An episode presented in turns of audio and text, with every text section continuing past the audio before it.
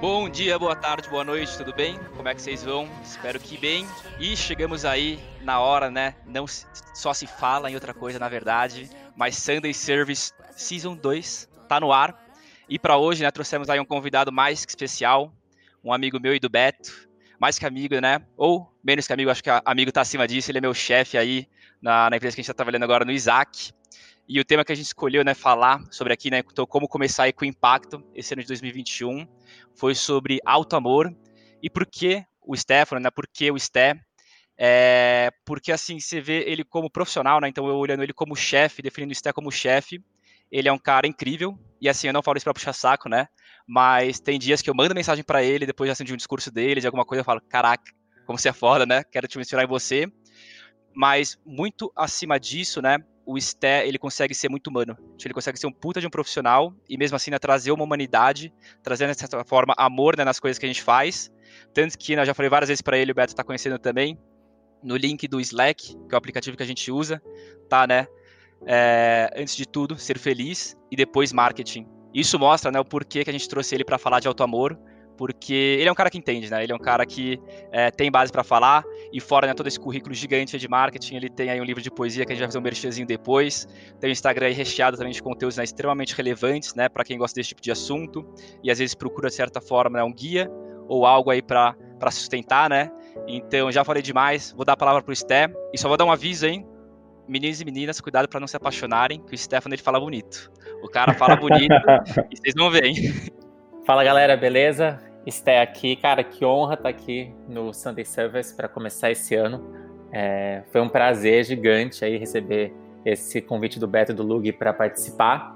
Bom, falando um pouquinho aí sobre minha trajetória, eu acho que antes realmente de ser marqueteiro, eu queria ser poeta, então acho que por isso que eu sempre lembro disso, que primeiro é sobre ser feliz e depois sobre qualquer outra coisa.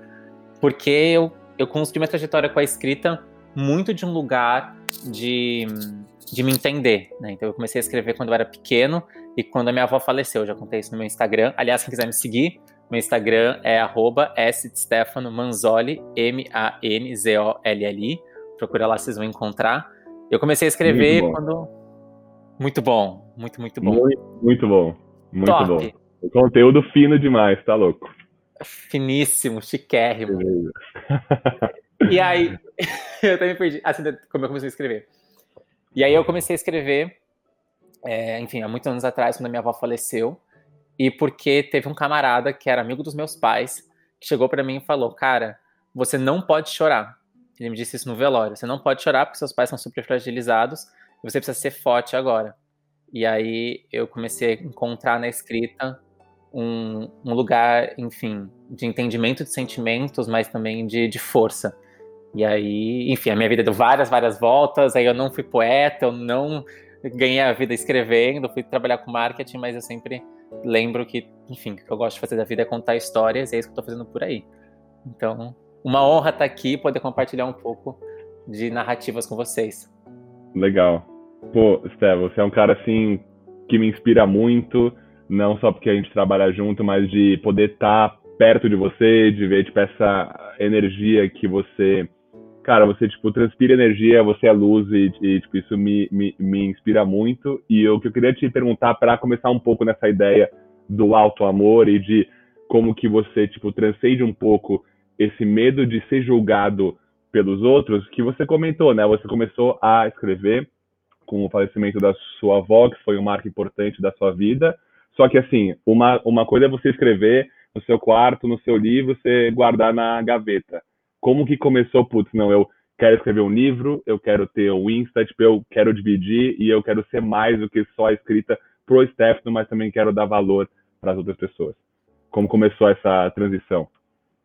Cara, começou faz muito tempo. Eu acho que, assim, quando eu tava na escola, então, sei lá, muitos anos atrás, eu sempre queria, eu sempre olhei para minha, as minhas opções enquanto carreira, eu não gostava muito de nenhuma.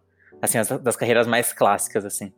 Eu acho uhum. que a carreira que eu sempre gostei mais era jornalismo. Muito por conta um pouco dessa coisa de escrever, de contar histórias e de, né, e de poder escutar. Eu acho que a coisa que mais me encantava no jornalismo era a capacidade de você ter que escutar o mundo para poder, pra poder produzir alguma coisa. E, e, aí na escola eu comecei a escrever, eu tive muitos blogs e blogs com, com, enfim, com outros amigos, blog na escola, blog da escola. E então eu sempre tive nessa, nessa coisa da escrita na, na internet há muito tempo. Só que tem, teve um momento em que eu comecei a achar que tinha mais valor do que ter um blogzinho e começar a escrever em, em redes sociais, seja Facebook, seja Instagram. Só que a primeira coisa que acontece, eu acho, quando você se propõe a dividir arte, se propõe a dividir alguma coisa que é muito profunda sua, é você achar que você não é suficiente. E, tipo, por muito tempo eu falei, cara, não vou. Porque, porque tem um pedaço de você, eu sempre falo isso, né? Todo artista, ele, ele coloca um pedaço da sua alma na arte. Então, a crítica à arte, ela, é, ela é necessariamente uma crítica mais profunda sobre quem você é. Então, e as pessoas às vezes não, não têm essa noção, né? De quando elas criticam algo que você faz artisticamente, elas às vezes estão te atacando num lugar que foge ao que está no papel, né? E, e, te invade. Então, essa, essa vulnerabilidade de, de, compartilhar o que você escreve, compartilhar o que você produz, é algo que me amedrontou por muito tempo. Então, eu demorei muito tempo para começar a escrever em Instagram, em Facebook, muito, muito tempo mesmo, por medo do, do julgamento, assim, por medo das pessoas falarem que eu escrever era, era ruim artisticamente ou, ou não alcançava as pessoas. E até eu acho que compartilhei hoje um, nos meus stories falando exatamente sobre isso, que assim, o, o que foi mais difícil para mim, para eu dar o primeiro passo de começar a escrever nas redes sociais, foi parar de me comparar com as outras pessoas. Porque a primeira coisa que eu fazia era olhar um post de alguém e falar assim: olha, é muito melhor do que o meu. Não, esse daqui é muito melhor, muito mais escrito, é. eu não vou chegar aqui. E, e eu tive que ter muita. Assim, foi, foi, foi, E até hoje, na verdade, eu me convenço de que é bom. Então, assim, às vezes é, parece. Parece falsa humildade ou esse tipo de coisa, mas quando as pessoas me elogiam no DM, eu realmente fico emocionado. Tipo assim, hoje uma menina me mandou uma DM falando assim: você me inspira a escrever. Cara, é surreal, assim. para mim é tipo, como assim alguém se inspira em mim para começar a escrever e compartilhar a arte dela, sabe?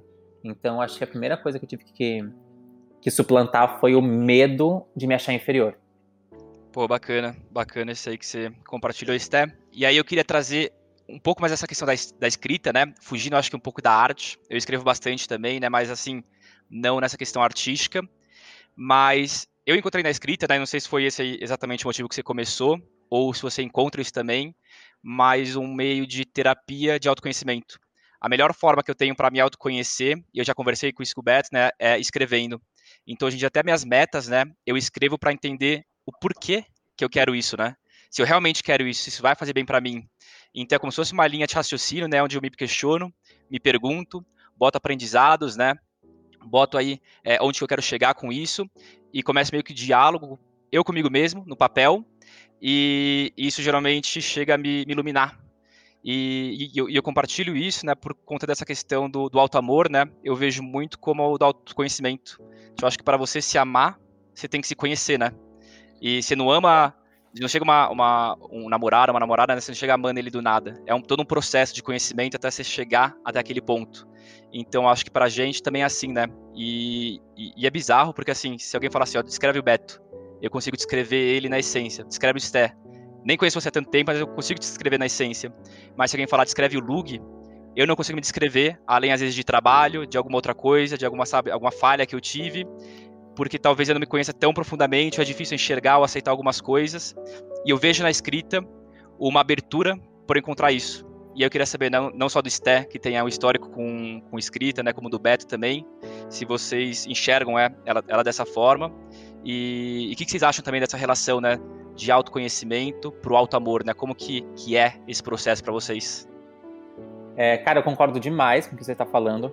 Uh, quando eu estava na faculdade, eu estudei duas linhas que, que me ajudaram muito a entender a minha escrita. Né? Uma que é a linha da semiótica persiana e a outra que é a linha da psicanálise lacaniana. Né? E, enfim, não, sou nem prof... não vou ser profunda aqui nenhuma das duas, mas basicamente as duas se propõem a dizer que existem muitas coisas que estão no campo do sentido, então tem muitas coisas que estão no campo do, do, do abstrato, que precisa se tornar signo, precisa se tornar matéria para conseguir fazer sentido. Então, por exemplo, a, psicanálise lacaniana vai falar muito sobre sonhos, né? A, como é que o sonho, na verdade, é uma, é uma projeção do subconsciente e transforma coisas que estão ali enraigadas em você em matéria, e aí você consegue interpretar isso a partir daí. E a escrita, dentro dessas duas perspectivas, tanto é, da semiótica persiana ou da, ou da psicanálise lacaniana, ela tem um poder muito grande, porque é uma maneira de você materializar o que é o que é subconsciente, o que está no campo do etéreo para o campo do, do real. Então tem muitas vezes muita coisa que está passando pela gente, dentro da gente, tem muito, muitos sentimentos, muitas aflições e muitas emoções. Que quando você coloca no papel, não é só um processo de, de materializar, mas é um, é um processo de desembaraçar. Então, ele é, ele é muito rico por isso. Até tem um, muita gente fala sobre isso, sobre o processo da escrita em si. É, porque não é a mesma coisa você escrever na internet ou escrever no computador, escrever. Porque a escrita, na verdade, ela é o processo da escrita é um processo semiótico, né? um processo você você aprende a fazer um A, né? E esse A que você aprende a fazer, esse B que você aprende a fazer, ou colocar as palavras no papel, acessam lugares da sua mente diferentes do digitar. Então, a escrita é um processo realmente de abertura e de autoconhecimento, porque você revisita vários lugares quando você escreve, quando você escreve. Pelo escrever e pelo tentar fazer sentido, passar por aqueles lugares daquelas palavras dentro de você. Então, realmente assim, esse tanto que às vezes eu tento, eu tento me organizar, eu só consigo me organizar escrevendo. Eu já tentei usar Notion, já tentei usar Trello no trabalho, puta, não consigo. Eu preciso de um caderno, escrever e, e é muito doido porque a maneira como eu uso o papel é a maneira como o meu cérebro é formatado. Às vezes é caótico, mas, tipo assim, eu não, eu não consigo escrever, tanto que eu detesto caderno com linha. Eu, eu realmente me, me encontro e me aceito e, e faço sentido no, no papel. Então, totalmente, assim, eu vejo na escrita um lugar de, de desembaraço da alma, sabe? Total, Confesso total. que que eu ainda não tenho esse relacionamento tão próximo com a escrita. Tipo, eu sinto que eu sempre me tentei, tipo, conectar mais com as pessoas do que com, com comigo mesmo. Eu, eu, tenho medo de conectar com, comigo mesmo. Eu, eu tenho medo dos meus próprios pensamentos, porque, tipo, tem vezes que eles são destrutivos, que você comentou, Esther, putz, eu tinha medo de não me sentir suficiente, de não achar que eu era bom, de ser julgado. Eu vivo isso muito, tipo, acho que nos últimos dois anos foi um processo de desconstrução bastante importante aí, tipo, acho que eu amo comunicação, eu amo essa ideia de me expor comunicamente, então, tanto que a gente tem o podcast, né, a gente tem, tipo, tudo isso aqui que, que, que, a, que a gente faz, mas a escrita é uma dificuldade bastante forte para mim e que eu quero mudar, que eu quero melhorar e que eu quero desenvolver. Que acho que tem muita coisa que pode ser positivo com você só pegar as suas ideias, pôr num papel e só olhar ser tirado o campo das ideias, que é um pouco do que você estava comentando, e pôr num papel na sua frente para se materializar.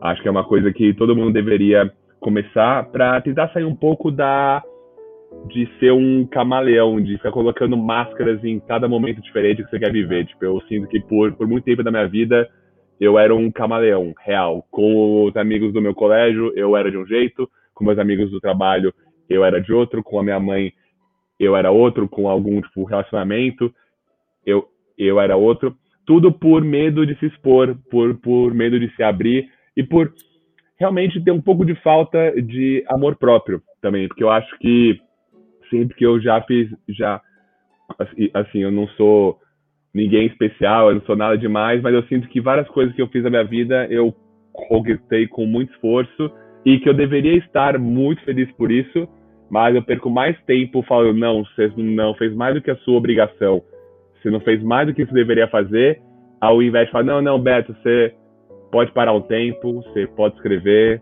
pode respirar fundo e ser feliz durante, sabe? Isso é, isso é uma baita dificuldade para mim e, enfim, é, queria, tipo, mandar esse tema aí, porque acho que conecta bem com a escrita como forma de sair desse loop negativo de falta de alto amor. Acho que é um pouco disso. Cara, eu acho que tem uma coisa muito potente no que você falou, né? Que é essa incapacidade da gente estar tá feliz no meio do caminho, né? É... E, e, tem uma coisa muito forte, e assim, eu demorei muito tempo para descobrir isso, tá? e quando eu falo muito tempo, faz pouquíssimos, faz pouquíssimos anos, eu, eu tive um processo de burnout super, super intenso, de, enfim, de ficar é, internado e tudo mais. E aí Caramba. saí de lá para plot twist, né? Ninguém sabia, eu não sabia eu acabei de contar. Mas enfim. E eu saí de lá para ir fazer, pra ir fazer terapia do tipo, cara, fazer quatro vezes terapia por semana para medica, é, laudado um por, ali. É, laudado por psiqui, psiquiatra, exato, tudo.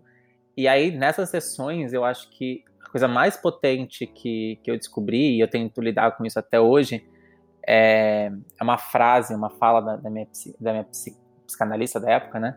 Ela, dizia, ela me disse o seguinte, cara, é muito revelador, é muito simples e muito revelador, mas é tipo assim, mind-blowing, eu tô até hoje tentando digerir. Então eu vou dividir com vocês, e aí cada um depois digere sozinho.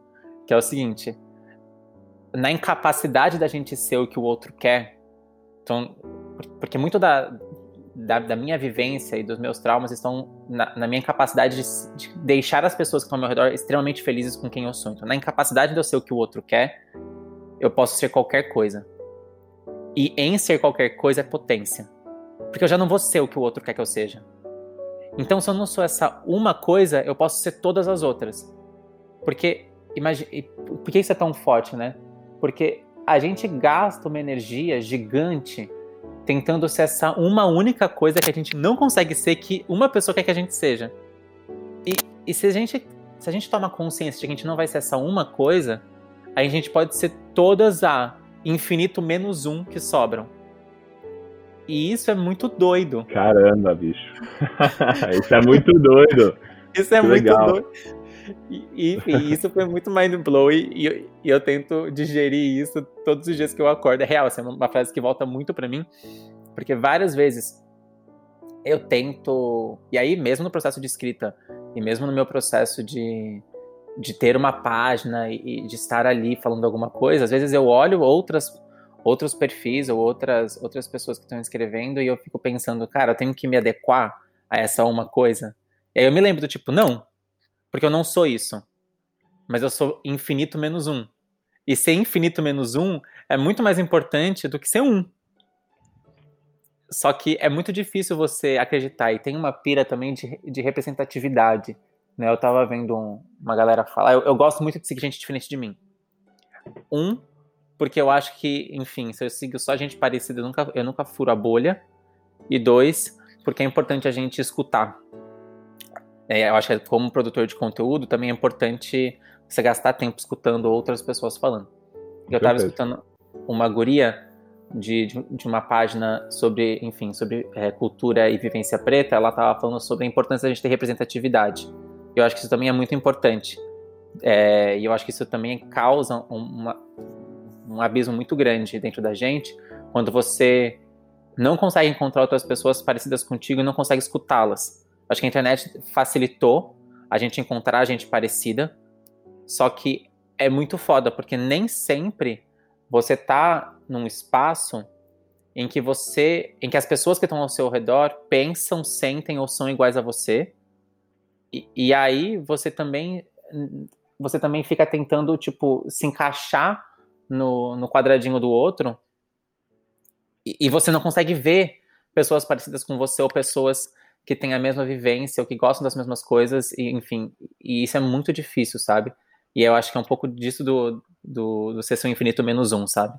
Porque às vezes você não encontra. É não, e até papo de marketing aqui, né? Tem umas pesquisas que apontam assim, é, índice de pessoas que ficam tristes após verem o Instagram, né? Porque elas verem algo, elas veem algo que elas não conseguem ser e elas tentam ficar querendo ser aquilo, né? sendo que é justamente aquele é o menos um que elas não têm que ser porque não é para elas, e elas têm né, um, infinito de possibilidades. E aí teve até uma frase que eu trouxe, né? Ela na verdade é você é quem você é, mas eu gosto de mudar esse quem você é para quem você está, né? Porque quem você está nesse momento não necessariamente é quem você será amanhã. Você tem infinitas possibilidades constantemente, tá mudando, evoluindo. E é um papo que eu e Beto a gente já trouxe inúmeras vezes para cá, né? Que é nada é, tudo está. Cara, você tá lá embaixo, você não tá, tá, sabe, você não é aquilo, você tá aquilo. Então você tem inúmeras possibilidades. E aí, Sté, eu queria puxar um gancho também, agora que você falou dos seus burnouts, né? Já tive aí também nunca falei burnout, mas duas depressões mesmo também, né? Todas aí medicadas. Hoje em dia estou extremamente bem, né? E assim, acho que hoje em dia eu tô muito melhor que eu já estive, né? E assim, muito melhor que eu digo comigo mesmo, porque eu acho que esses dois processos de depressão, né, que são algo que te levam para baixo, foram a minha porta para eu perceber que eu tinha uma alternativa e oportunidade de me conhecer, sabe? E é o que eu sempre falo, assim, remédio é uma base e muito grande, mas eu só melhorei quando eu comecei a lidar comigo mesmo de um jeito que eu nunca lidei. Isso foi me conhecer, me amar, em tempos que tipo, eu tava sozinho, aceitar isso, sabe? Tipo, conviver comigo sem me cobrar todo dia, sem ficar achando que eu tinha um monte de rótulo, né, tudo mais. E foi simplesmente me aceitar. E, e assim, não foi um processo rápido, né? Foi um processo aí é, longo até. Mas hoje em dia, assim, é, se eu falasse com alguém e alguém falasse, nossa, mas é uma fase ruim na sua vida, tipo, foi. Mas assim, hoje em dia eu sou quem eu sou e eu tô muito feliz de ser quem eu sou, sabe? Talvez eu não fosse esse cara que estaria aqui hoje conversando com vocês sobre esse assunto, e talvez Sunday Service nem existisse, talvez não teria nem iniciativa de chamar, né, Stay e Beto para a gente conversar aqui no Sunday. Então foi algo que me moldou por algo que eu acho que eu escolhi. Eu escolhi seguir o caminho do alto amor, né? Então, e eu falo isso porque às vezes parece óbvio, né, que o amor é uma luz que desce na nossa vida, que em algum momento a gente vai começar a se amar e as coisas vão se resolver. Mas não é, tipo, é uma coisa que depende de você, né? Você tem que querer isso, tem que parar um pouco e falar, cara, vamos mudar esse jogo, vamos mudar esse processo, né? Vamos ver como é que eu posso fazer pra, sabe, mudar isso pra mim. Então, e até uma frase, né, de uma banda que eu gosto muito, eu e Beto, a gente já parafraseou ela aqui um milhão de vezes no Sunday, né? Que é do Twin Pilots, que é, às vezes você precisa sangrar para saber que você é vivo e se tem uma alma, né? E, e, na minha vida foi isso. Tipo assim, eu acho que se eu me comparo hoje com antes, é, é, bizarro o quão mais maduro comigo mesmo eu sou, né? O autocontrole que eu tenho, inúmeras questões pessoais que eu sou muito acima do que eu já fui, né? Porque eu sangrei um momento e escolhi esse caminho do, do alto amor aí. Boa. Cara, assim, como é que eu acho, como é que eu enxergo essas coisas todas? Eu acho que primeiro que a gente tem uma, uma camada muito profunda ainda de, de tabus e de dificuldades com a vulnerabilidade dentro da sociedade. Então a gente ainda não está preparado. A gente cada vez mais fala sobre vulnerabilidade e falando dentro do mercado de trabalho, a gente meio que vangloria a palavra, né? Vulnerabilidade, a gente dora a pílula para falar sobre vulnerabilidade e para falar sobre resiliência. Eu acho que são duas palavras muito mal empregadas assim hoje em dia. Primeiro, porque sendo bem sincero, a gente usa resiliência como sinônimo para se fuder no fogo. Então, basicamente, tipo assim, cara, nem tudo que a gente chama de resiliência é resiliência. A gente, a gente coloca um monte de coisas que, na verdade, são um monte de processos opressores dentro da palavra resiliência. E a gente usa a vulnerabilidade de um jeito muito. É, não só ingênuo, mas muito perigoso, assim, porque nem sempre a gente está preparado para escutar e para aceitar pessoas vulneráveis. E eu acho que, na verdade, a gente, em geral, não está preparado e, e não está disposto a trabalhar a vulnerabilidade. Porque encontrar pessoas vulneráveis é, e você ser uma pessoa vulnerável é, a, é, é contra a meritocracia, é contra a maneira como a gente, a, a gente estrutura a nossa, a nossa sociedade hoje dentro uhum. do mercado. Então, tipo assim, o mercado te diz, você tem que ir, você tem que fazer, você tem que conquistar. E aí você, do, do lado de, seja vulnerável, diga que você não sabe, diga que você quer aprender. É. Aí você fica tipo, digo que quero aprender ou digo que sei, né? E ainda mais quando você vai para dentro de um espectro de, é, enfim, de grupos minoritários em que você não tem, as pessoas não partem igual e as pessoas não partem no mesmo lugar, a pressão é muito maior. Porque você não tem direito de ser vulnerável. Tipo, eu tava falando esses dias com uma amiga que eu falei, cara, se, uma pessoa que, que, faz parte de um grupo minoritário, como eu faço, como ela faz, e no, no nossos sonhos não tem espaço para dúvida. Porque a nossa realidade já tem dúvida. Então eu, eu não posso. Meu sonho não pode ser quero ser. Meu sonho tem que ser eu, vou ser. Eu, eu, eu, vou ser o próximo CMO do Brasil. Porque, é, porque assim, o mercado já vai, vai me botar muito mais pressão pela dúvida, simplesmente pelo que eu sou, do que qualquer outra coisa. Então, é muito doido isso, o, o quanto a gente faz um discurso que é pró-vulnerabilidade, um, um discurso que é não, nós somos o reino da empatia, o mercado agora é empático. É... É, até parece. e não é, e, e, e aí eu não acho. É. E não é assim, só que eu tenho uma coisa, eu gosto muito de uma, de uma situação que é tipo assim, cara, não seja não, não seja hipócrita, assim, reconheça o que é a realidade, não, não, não, não, né, tipo, não minta o que é a realidade, mas também tente mudá-la, tente mudá-la. Então, assim, não dá para dizer que e... a gente diga. Como que você acha que é um bom começo, assim, tipo, você agora com uma posição cada vez de um líder mais influente dentro desse mundo do marketing aí, tipo, cada vez com mais poder, assim, pra, cara, ser uma, um primeiro empurrãozinho para mudar um pouco essa percepção. Tipo, acho que as suas atitudes já vão em prol disso muito, mas o que, que você acha que falta, assim, tipo, minimamente pra gente poder começar nessa caminhada que vai ser longa, mas que alguém precisa começar, senão ficar nessa hipocrisia aí que nunca vai dar em nada. De, tipo, vulnerabilidade versus, tipo, meritocracia, crescimento e, tipo, toda essa dinâmica do mercado aí que você acabou de comentar. Cara, eu acho que tá muito na, na mão das pessoas que ocupam lugares de poder como eu. Tipo assim, eu acho que todo. Tem, tem uma questão muito grande, né? Tem um. Eu, eu gosto muito de escutar, como eu tava falando. Tem uma amiga minha que fala muito sobre a questão, enfim, de mulheres dentro de, de, de poder ou de minorias, pessoas LGBT que é mais do poder, que é como você sabe que a projeção é que uma pessoa só ou poucas pessoas estejam em lugares de poder, quando você chega lá, a primeira coisa que você faz é perpetuar a escala, perpetuar a pirâmide do que abrir a pirâmide, né? Do tipo assim, cara, se vai ter uma pessoa só gay é, nesse, nesse poder. É que as gays brancas estão né, cada vez mais, mas enfim, se você tem uma pessoa só. É, uma pessoa de uma classe minoritária no lugar de poder, então deixa que seja eu, e aí eu, eu higienizo o espaço para porque eu sei que vai ser difícil. Então, isso é uma, uma imagem que a gente tem que quebrar. Então, por exemplo, tem uma tem algumas coisas, tem, tem algumas algumas atitudes que elas têm que ser elas têm que ser é, ativamente pensadas, elas têm que ser estratégicas. Então, por exemplo, a construção de um time que é algo que você começa a fazer quando você ocupa lugares de poder dentro de companhias, ela, ela tem que ser uma, ela tem que ser muito bem pensada, não só para você trazer talento, mas você trazer talento que consiga quebrar alguns princípios, que, algum, alguns preconceitos e algumas questões é, estruturais. Então, eu acho que todo mundo que, que se propõe a, a mudar o sistema de alguma maneira de dentro para fora precisa ter esse olhar então, e, precisa ser, e precisa ser cauteloso com, com as suas atitudes. Porque, porque assim, eu, eu sei que hoje eu, eu, tô, eu tô andando para muita gente poder correr.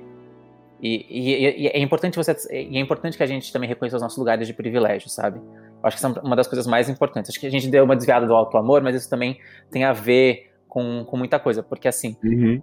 o alto amor não é também uma barreira, porque na verdade só, só tem que falar de auto-amor porque em algum momento a sociedade ensinou a gente autodepreciação. Em algum momento a gente só tem que falar de se aceitar porque alguém disse pra gente que a gente estava errado. E as instituições por onde a gente passou. E cara, e também não dá para dizer que eu sofri pressão estética e que eu sofri pressões como pessoas que estão que fazem parte de, de, de, de, grupos marginalizados mais do que eu. Então, também não dá para dizer que eu tô no mesmo lugar que eu parti. Sabe aquela história da, da jornada da, do privilégio, de abaixar os dedos, uhum, você já sim, sofreu sim. isso, aquilo, aquilo outro. Então, não, a gente não parte do mesmo lugar. Então, re reconhecer que sim, eu preciso, eu preciso eu, Stefano, né? Me amar, me aceitar com uma série de, de, de lugares que, que eu participo, só que também entender que existem pessoas que estão sofrendo pressões maiores do que eu e faz parte de uma das minhas maiores responsabilidades no mercado fazer com que os ambientes sejam seguros para essas pessoas poderem habitar. Porque os lugares não são seguros para as pessoas, né? Os lugares muitas vezes são são, embebede, são, são, são cheios, né? Embebedecidos, essa palavra existe, mas enfim, são lotados de microagressões. E aí, enquanto eu não preparo esse espaço com essa com pessoas, né? Eu não trago pessoas, outras vivências, outras narrativas, outras vozes para integrar, cara, eu, você, você nunca vai conseguir quebrar essa, esse looping. E aí, naturalmente, as pessoas vão entrar nesses lugares, vão sofrer essas mesmas microagressões, vão se sentir é, invalidadas, vão se sentir não escutadas, a gente nunca vai é, mudar o status quo. Muito bom. A gente faz que é um pouco de essa noção que você trouxe também de perspectiva. Oi? Não, não, mas aí que é bom, a gente não precisa ficar preso no. Assim, porque, porque o alto amor também não é um tema concreto. Ele é dentro de várias uhum. esferas de um escopo muito maior. Então, acho que valeu muito a pena, ainda para falar um pouco de um perspectiva, que é um, que é um ponto que você pincelou, que é tipo dessa ideia, né, de que alguém nos ensinou que é normal você se autodepreciar. Se você perde um tempo para se botar numa perspectiva diferente, que quase sempre vai ter alguém que está numa situação que é pior que a sua, o gostar de si mesmo ou se dar a liberdade de tentar gostar de si mesmo se torna um processo um pouco mais fácil, um pouco mais, acho que natural. E é um pouco dessa pegada aí que eu sinto bastante, Stefano, de tipo, parece que, sei lá, nunca tá suficiente, sabe? Em termos de carreira, de, de, de, de amizades, de corpo, de tudo, porque só que se você sair do seu mundo, da sua bolha, se olhar pro lado, falar, cara, eu já tô sendo tão privilegiado por tantas coisas que eu nem dou conta, e cada um tem a sua escala nisso, acho que, que, que isso é uma coisa muito pessoal, mas, tipo, todo mundo tem qualidades e é um pouco de olhar para dentro e ter um pouco dessa gratidão. Parece um clichê, só que é difícil e é um exercício diário de tentar entender que é, tem coisas que, que você que você dá por dado, só o fato de você andar, de ter comida em casa, você ter uma cama para dormir, são coisas que quando você olha para uma perspectiva diferente, já são passíveis de não estarem ali. Então, acho que um pouco dessa noção de perspectiva que você trouxe também acho bastante importante e é um elemento que está dentro tanto dessa esfera co corporativa para criar esses, esses ambientes para a galera tipo, florescer de forma saudável, quanto de forma interna para você poder dar, dar o primeiro passo nessa caminhada de, do alto amor e do. É, acho que do, do alto amor, acho que é a palavra, e do amor próprio. Cara, acho que uma coisa que às vezes as pessoas concordo contigo, uma coisa que as pessoas às vezes é, fazem, uma dicotomia que as pessoas fazem, que não existe na real, é mercado e sociedade, né? Na verdade, é. o mercado é parte da sociedade, a sociedade é parte do mercado. E, e, e os preconceitos e os, e os lugares é, históricos, sociais e, enfim, inconscientes que a gente tem na sociedade, a gente tem dentro do mercado. Então, na verdade, o que acontece é que muitas vezes a gente acredita que a gente não vai reproduzir alguns comportamentos que são sociais dentro de empresas ou, ou, ou vice-versa, eles, eles se misturam, né? Porque por mais que a gente às vezes tente é, desassociar esses dois aspectos, eles, eles são iguais, né? E pensar que na sociedade, na verdade, ela nasce de uma estrutura que é econômica, né? A nossa sociedade ela é baseada no capitalismo e ela e no mercantilismo, enfim. Então a gente uhum. essas coisas elas se fundem de uma maneira muito profunda e a gente tentar des desassociar é até injusto. É até injusto com a nossa experiência mesmo. E por que eu falo isso? É porque na verdade dentro das, das corporações a gente vê é, muitas vezes e a gente tem que lutar contra comportamentos que a gente vê fora. A gente, a gente encontra dos dois lados. Então isso uma vez eu estava participando de um processo seletivo eu acho que essa é uma das uma das, das memórias mais difíceis assim da minha carreira. Eu era novo e eu sempre fui eu sempre por por ser gay, eu sempre achei que eu tava quem, né? Então, eu sempre achei que eu tinha que ser melhor do que eu do que eu era ou do que eu poderia ser, porque eu tava um passo para trás da aceitação da sociedade. E aí eu tava no processo seletivo para uma para uma cadeira, enfim, numa, numa, empresa X. E, e eu tava fazendo, eu tava fazendo a entrevista junto com, com a pessoa de recrutamento.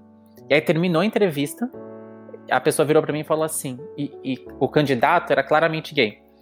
E, e, eu falo quando ele falava, quando eu falo claramente, porque ele falava abertamente sobre o tema, não fazendo julgamento de quem ele era enquanto estereótipo. Ele falava sobre o tema.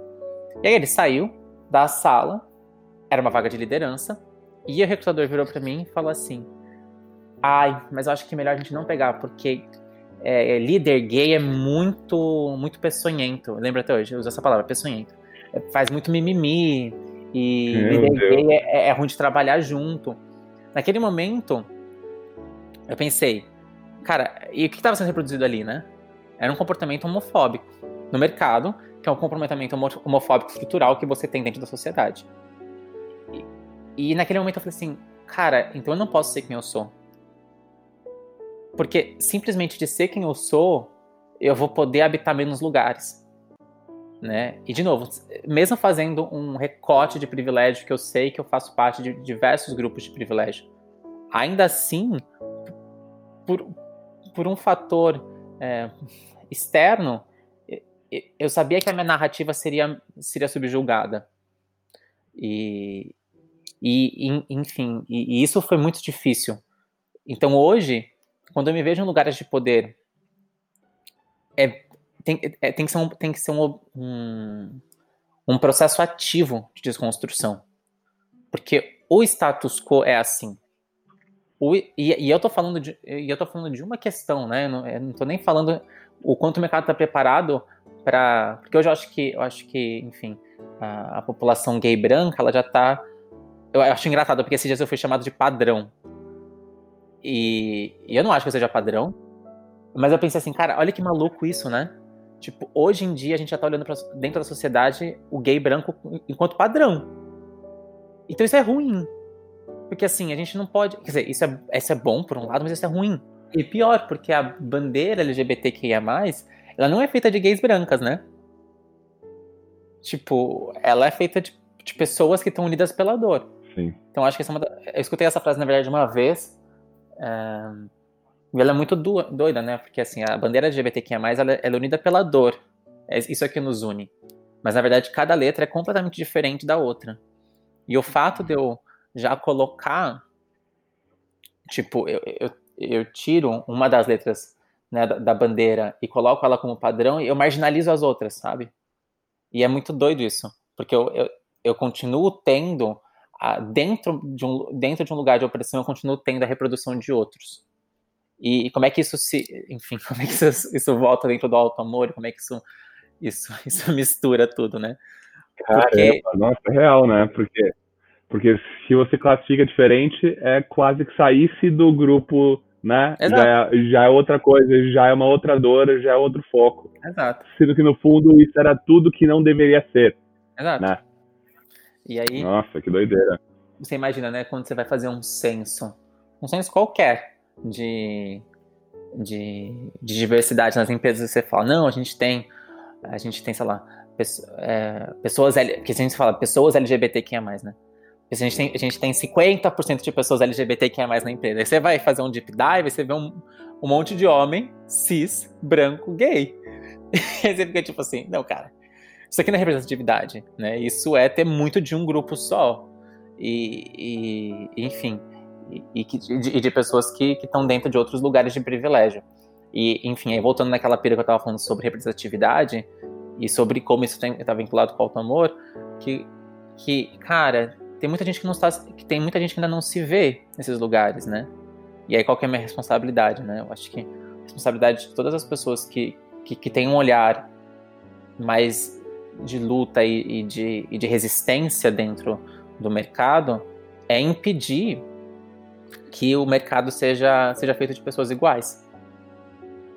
Né? E aí, Esté, você fala muito agora da sua responsabilidade, né, do que você pode fazer, mas fosse uma coisa pro momento agora, e talvez uma coisa que você pudesse fazer com palavras, né, ou até uma poesia que você já escreveu, o que, que você falaria não só para essas pessoas que não se veem, como para aquele seu antigo eu, né, que estava naquele momento lá no negócio de recrutamento e falou, cara, eu não posso ser quem eu sou vou ter que ser uma outra pessoa para poder, sabe, tipo, me, introdu me, introduzir nesse lugar e tudo mais.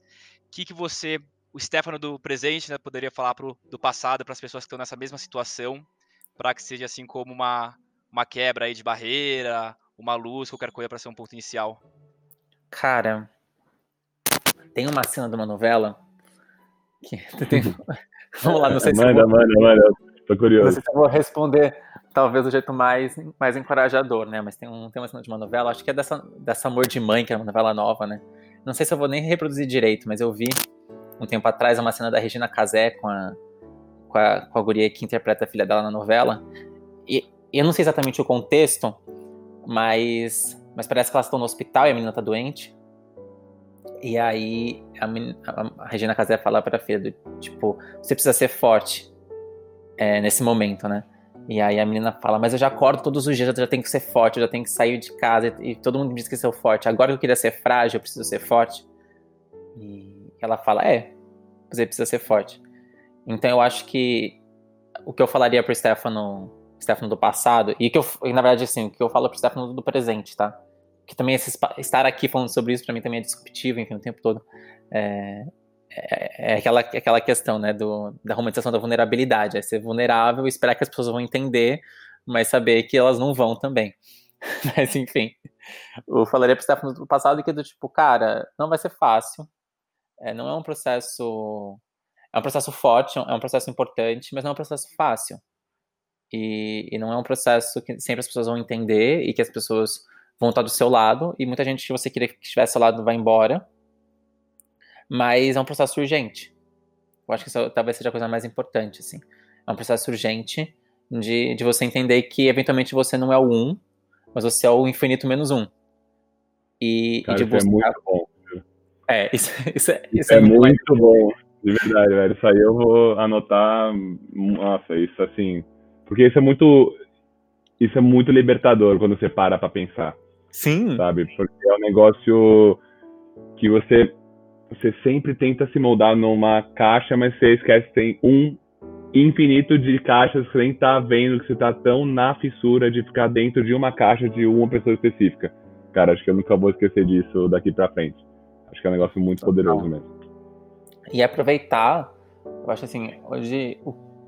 E também, né, nessa coisa do, do infinito menos um, a gente tem, infelizmente, o algoritmo sendo, sendo um reprodutor do comportamento humano, ele também reproduz, é, enfim, estruturas complicadas, né? O algoritmo é racista, etc e tal. É, mas, exemplo, porque, porque infelizmente o, o, algoritmo é feito para reproduzir o comportamento humano, né? Então, naturalmente, o comportamento humano é racista e não tem nenhum, enfim, nenhum esforço de, de mudar isso. Mas, dito isso, da gente tentar aproveitar a internet e ativamente buscar representatividade, buscar histórias parecidas com a sua e tentar anular a influência de lugares que não são seus ou da, da, do seu espectro de desejo, sabe? Tipo, a minha narrativa, eu acho que que eu acho isso muito importante. Tipo, eu, eu, e às vezes quando as pessoas me procuram para enfim, na DM, no Instagram, eu gosto muito de responder as pessoas eu, eu incentivo as pessoas a, a, encontrarem vivências que sejam mais parecidas com a delas. Né? Porque nem sempre me escutar vai fazer sentido para todo mundo. E, no, e, também não acho que tem que fazer sentido para todo mundo. Eu acho que a minha, a minha história é uma história que é, que é específica pra, e que vai fazer sentido para muita gente, mas não vai fazer sentido para muita gente. E para algumas pessoas, se basear em mim vai ser mais um motivo de ansiedade do que de conforto e encontro. E então, essa, então eu acho que isso é muito importante da gente tentar cavar nesse mundo de vozes das redes sociais, nesse mundo de vozes que a gente está mergulhado na internet, as vozes que são mais parecidas com a sua e que, e que conseguem de fato ser usado como exemplo, né? E ser usado como, é, como, enfim, como luz. Mas isso também em equilíbrio com o que você também tinha comentado antes, que você gosta de estar perto de pessoas diferentes para também não ficar na sua bolha. Exato. Você fica perto de pessoas que são que nem você também, tipo assim. Eu acho que você tem que achar tipo pessoas que partilham da sua dor e da sua história, para você tipo poder entender isso de uma forma mais profunda e tipo você entender que não é só você, que toda dor que você já passou em algum momento da sua vida já teve alguém que passou por algo parecido ou pior que você pode ouvir, que você pode entender, só que ao mesmo tempo entender que é muito maior do que isso, né? Que é o infinito menos um. E aí você saber como estourar essa bolha para você poder, tipo, por exemplo, eu tá, tá ou, ou, ou ouvindo hoje, Sté, a sua história, que é completamente diferente da minha, para mim já vale muito. Muito, porque eu entendo, cara, tem outro mundo, tem outra realidade e tem, tipo, pessoas tão fodas quanto que estão de um outro lado da moeda. Que tipo, muitas vezes, por, por ficar nessa bolha, você também esquece. Então acho que é um pouco desse equilíbrio bem legal. Não, é, é super sobre o equilíbrio, né? Eu acho que, é, por exemplo, tem, eu, eu acho que a gente tem que ter dois tipos de dois tipos de grupos de pessoas, né? Ou, ou, colocar as pessoas pelo menos em dois tipos de grupos. Uma que são as pessoas que que são as vozes que você escuta, às vezes até para calibrar as suas as suas ansiedades e para aprender. Então, uhum. por exemplo, eu eu gosto muito de seguir, é, enfim, pessoas que falam sobre questões trans no, no Instagram, porque nós estamos dentro da mesma bandeira e as questões das pessoas trans na sociedade hoje, né? Então, por exemplo, a, a expectativa de vida de uma pessoa trans é menos de 40 anos. A expectativa média de uma pessoa trans no Brasil é menos de 40 anos. Cara, o acesso à educação, a gente está falando de acesso à educação superior ainda dentro da, da comunidade trans. Então, assim, é, é uma luta, é uma dor e, e é uma vivência muito diferente da minha vivência e das pessoas parecidas comigo.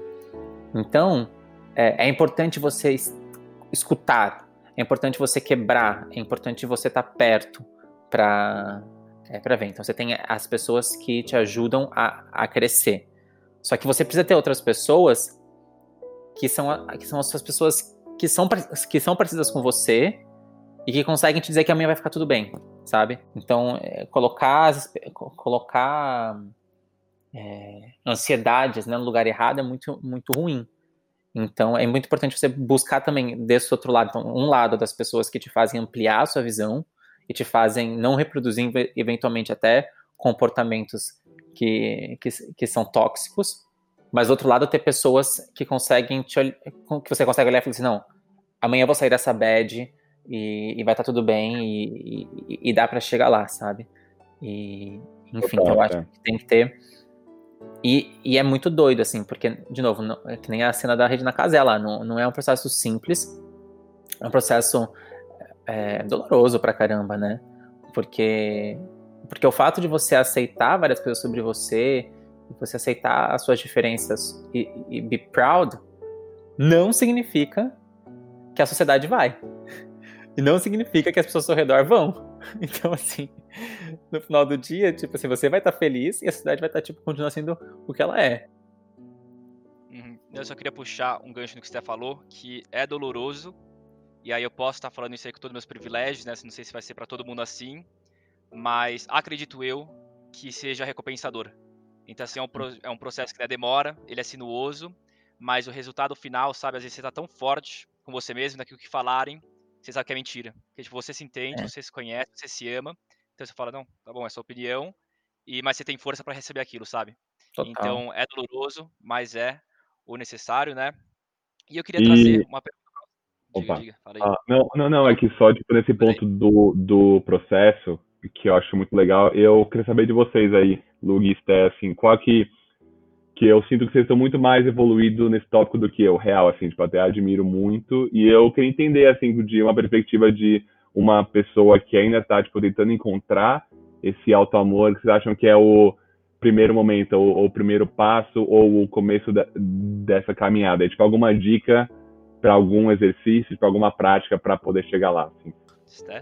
Cara, de maneira estruturada, eu acho que a primeira hum, eu vou contar da minha vivência, tá? Eu acho que é o lugar que eu consigo ser mais. É, ser mais teórico, né? É o lugar que eu passei.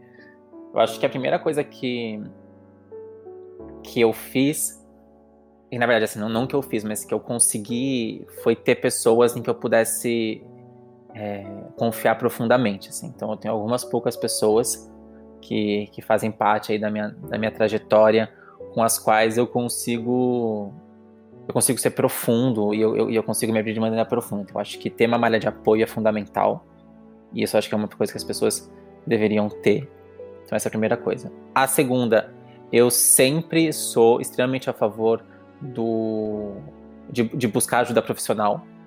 Então, eu acho sim, eu sou aquela pessoa que indica terapia para todo mundo. Eu acho que as pessoas precisam é, terapia. tipo assim, neto, da, das terapeutas que eles não conseguiram queimar.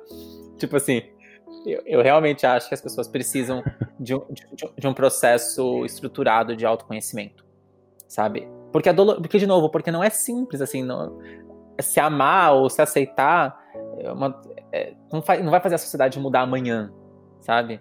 é, é uma soma de, de fractais minúsculos que vão mudar com o tempo. Então eu acho que é doloroso, é um processo, eu concordo 100% com o Lug, tipo assim, ele é urgente, ele tem que ser feito, mas eles, o fato de ser uma decisão certa não deixa ela mais, é, mais, mais profunda, né? E, então acho que tem que ser um processo um processo com acompanhamento muitas vezes e, e tem que ser de maneira, maneira estruturada. E eu gosto da arte, assim, eu, eu sou sempre a favor da arte. Eu acho que a gente precisa encontrar. Eu acho que a arte, de novo, é, é uma maneira da gente a gente transformar em símbolo, né? E em signo. Mas eu falei signo, as pessoas achavam que eu estava falando de, de, de astrologia. Mas assim, da gente transformar em algo que às vezes não é, não é concreto, uma coisa que é mais profunda. Então eu sempre gosto de, de sugerir que as pessoas tentem encontrar uma expressão artística para para se mostrar, sabe? Eu acho que isso ajuda muito, muito. Nem que seja não só escrita. Mas enfim, mas terapia. Terapia em, primeiro lugar, antes de tudo. Eu vou, eu vou puxar do Sté. Acho que essa expressão do lado B, né, é uma coisa essencial. É assim você, de certa forma, conseguir externalizar alguma individualidade sua, porque você ficou o dia inteiro no trabalho. Aí você chega, às vezes você tem namorada, né, então você tem um relacionamento tudo mais, você não tem um tempo para externalizar quem você é. Acho que no longo prazo isso fica insustentável, sabe? Você tipo, não está sendo fiel a quem você realmente deveria ser. Por mais que seja seu trabalho, sua namorada, acho que precisa de um tempo, sabe, você, com você, é, e externalizar isso de alguma forma, né, é essencial, seja pela arte, pelo podcast, por, é, sei lá, escrita, qualquer coisa. É, eu sou a favor também da... da... Você caiu? Não. Não, tá aí, ah, tá, tá, aí, tá aí. Sua tela tá eu sou a favor também da, das psicólogas, a qualquer momento, né, eu acho que a mudança e a melhora podem vir tanto no momento de baixa quanto no momento de alta, né? Por mais que esteja muito bem, eu acho que tem como você ficar melhor ainda, se autoconhecendo. Então é um meio, pode ser tem gente que não não lida muito bem, não lide muito bem né, com psicólogas e, e, assim eu consigo encontrar hoje uma terapia parecida escrevendo eu comigo mesmo, sabe? Tipo, eu debatendo comigo mesmo, pensando comigo mesmo, me questionando na escrita do que às vezes tem que levar, sabe, para uma profissional às vezes me, me, instigar. Eu consigo me instigar algumas vezes, mas concordo, faço psicóloga até hoje. É, e acho que principalmente entender que não é só uma ascensão, né? Vão ter momentos de queda. Total. Só que cada vez mais essas quedas, você vai ter, sabe, um chão cada vez mais alto para não ir lá pro fundo.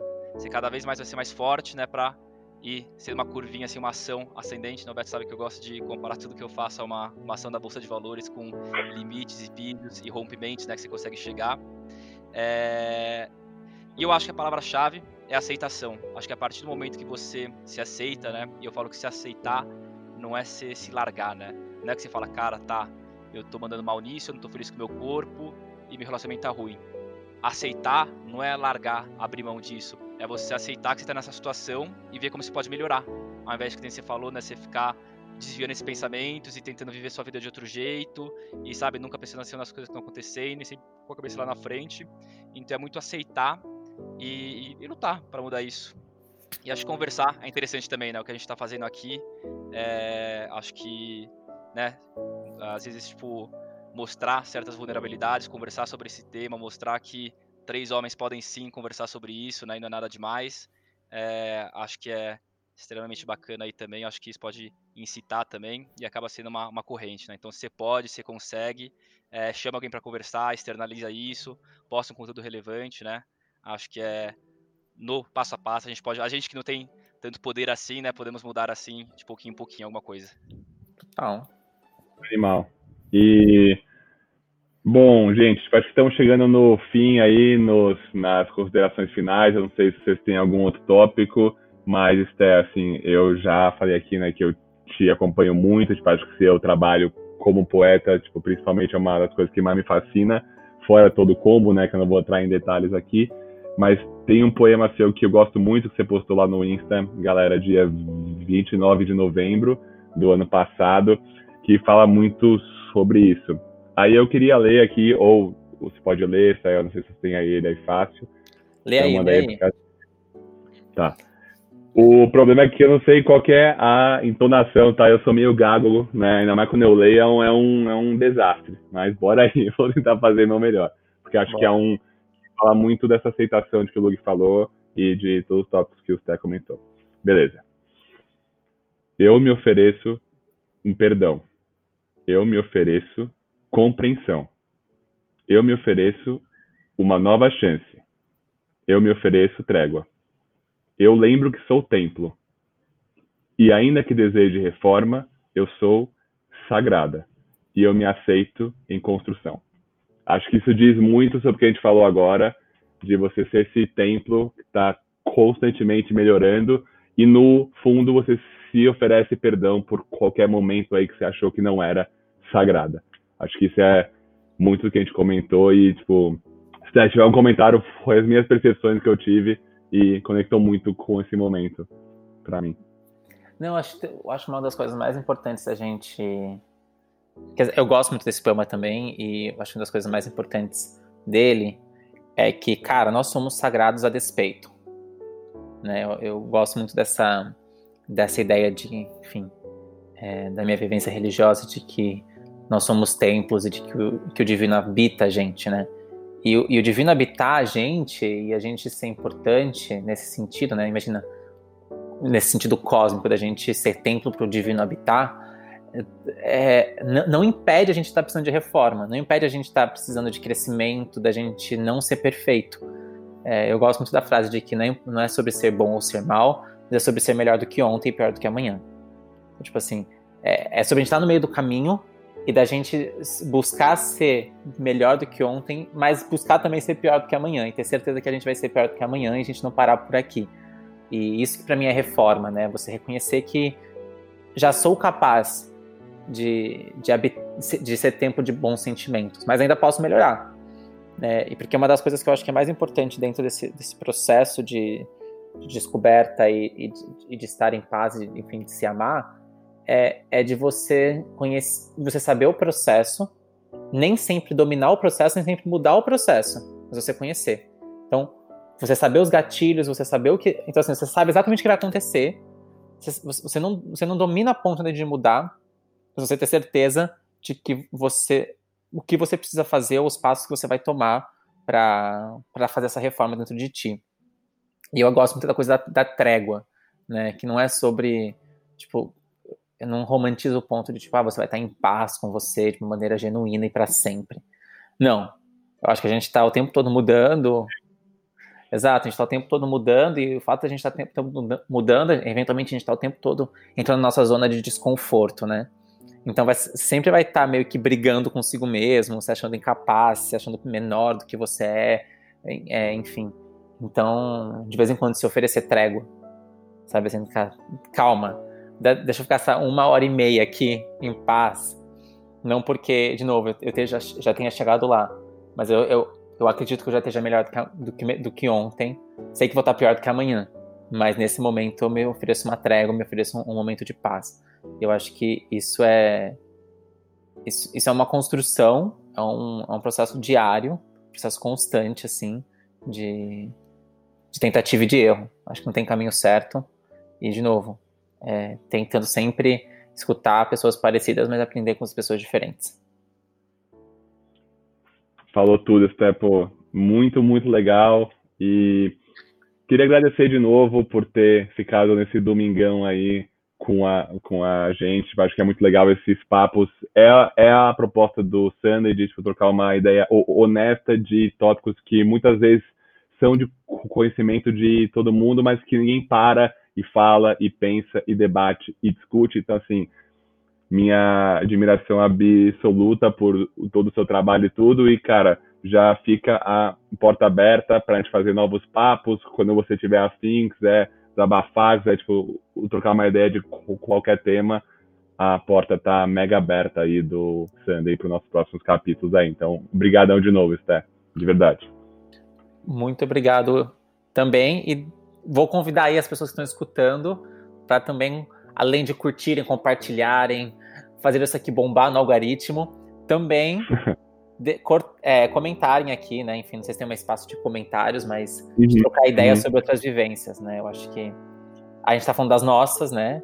Então, se alguém também discordar da gente, conta aí outras vivências contra outras questões nos comentários e bora interagir. Tem lá no Insta, hein, galera? E aí eu vou quebrar um pouco a, o finalzinho aí, porque eu queria trazer uma, uma pergunta aí para os nossos amigos de, de, carne fraca, amadores, sofredores com sertanejo, né? Porque era uma questão do automóvel que eu queria trazer também, que é essa questão, né, principalmente pessoas da nossa idade, acharem que você só encontra a felicidade e você só se completa quando outra pessoa te ama ou amando outra pessoa né, de forma recíproca. E eu queria saber o que vocês acham disso. Vocês acham que só o alto amor é suficiente para você ser feliz? E agora nem falando assim vai de, de, de, companhia nem nada, mas assim, o amor, ele só se completa com o outro ou o amor só precisa do seu? Como que vocês veem isso aí? Cara, é que quando você. Vamos lá, o amor é, eu, eu encaro o amor como uma relação de duas pontas, né? Numa ponta em que tá você e na outra que você pode estar também. Mas não deixa de ser uma relação de duas pontas.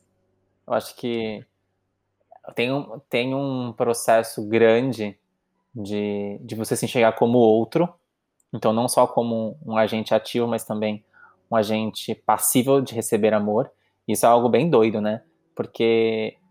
E aí, de novo, é uma vivência que é, é bem distante da minha. Acho que compensa a gente fazer leituras sobre solidão de alguns corpos e tudo, que a gente vai falar muito, muitas pessoas vão falar dentro da sociedade, como alguns corpos são privados de amor, né? E você não encara dentro, de maneira social que você que você está dentro das pessoas que são possíveis de serem amadas. Isso é muito forte, né? Então, eu acho que se entender inicialmente como esse esse corpo possível, esse, esse corpo possível para o amor, é algo muito muito forte, muito profundo e muito individual então tem esse, esse primeiro passo.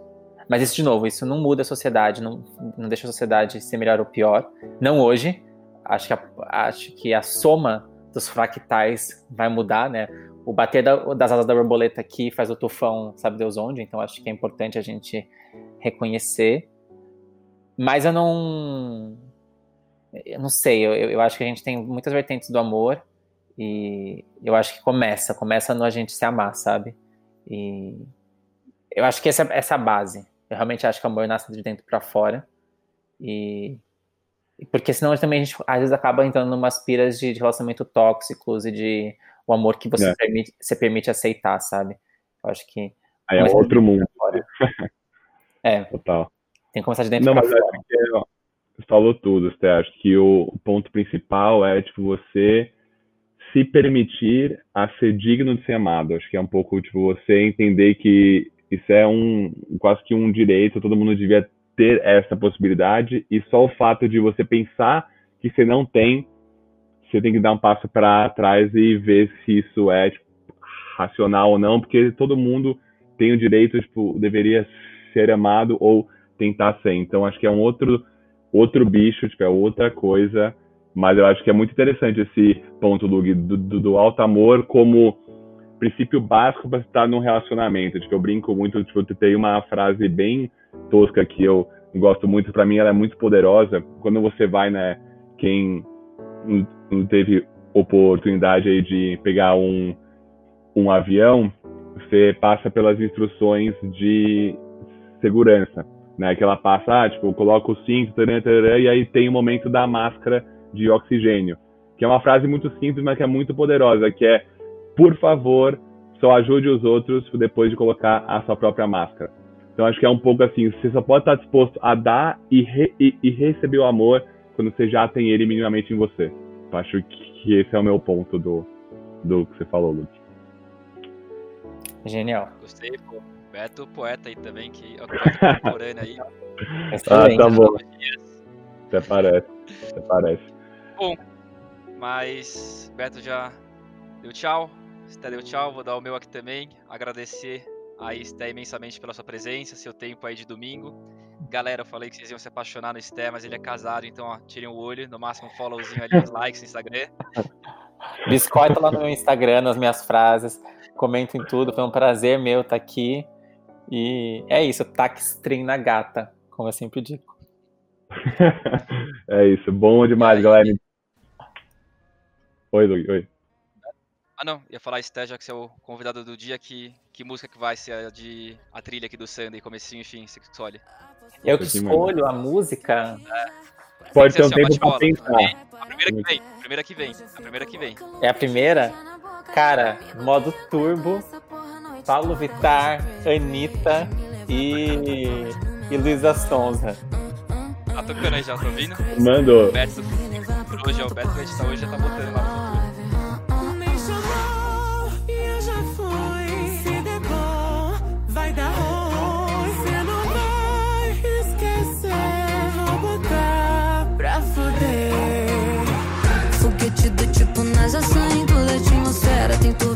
sarrapa e agora ninguém me Foguete do tipo NASA saindo da atmosfera. Tem turbina nessa raba e agora ninguém me pega. Sinto modo tubo que é sentada de outro mundo Aperto, sinto modo tubo senta, senta, senta. Aperto, sinto modo tubo que é sentada de outro mundo. Aperto, sinto modo tubo senta, senta, senta. Me chamou e eu já fui. Se der bom, vai dar ruim.